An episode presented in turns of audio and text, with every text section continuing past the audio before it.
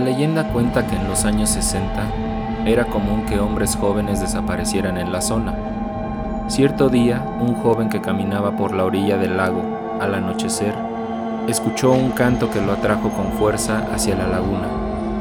Se dice que el hombre perdió el conocimiento y al despertar se encontró en el interior de una cueva, en donde lo observaba una hermosa sirena, aunque él solo había escuchado de ellas en los relatos antiguos. La sirena de inmediato quedó cautivada porque el joven era muy bien parecido.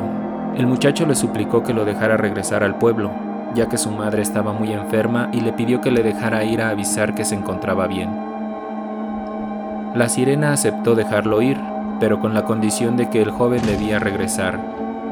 Él aceptó el trato y cuando regresó al pueblo contó lo ocurrido a los pobladores, quienes aterrados por el encuentro lo ocultaron para que no pudiera regresar y fueron en busca de la sirena del lago. Los vecinos comenzaron a secar el lago para así dejar a la sirena al descubierto y poder matarla. Furiosa por lo que estaba ocurriendo y al notar que el joven jamás regresaría a cumplir su promesa, la sirena entonó un canto tan fuerte que llegó hasta los oídos del joven, que se encontraba escondido, y éste acudió a su encuentro sin que nadie pudiera detenerlo. Al llegar a su encuentro con la sirena, el joven ya no encontró a una hermosa mujer, sino a un ser de aspecto escabroso, quien al verlo no dudó ni un instante y lo asesinó ahogándolo en el fondo del lago.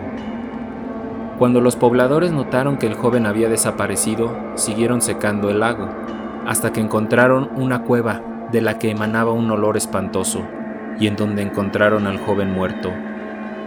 Junto a su cadáver había una nota con una advertencia en la que se les decía que si volvían a secar la laguna, una gran maldición caería sobre todos los pobladores y sus descendientes. Hasta la fecha, hay quienes aseguran que han visto a la sirena deambular por el lago e incluso la han escuchado cantar.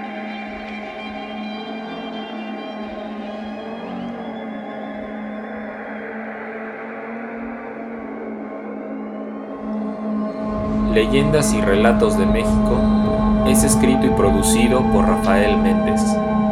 Música de Mauricio Gasiuk.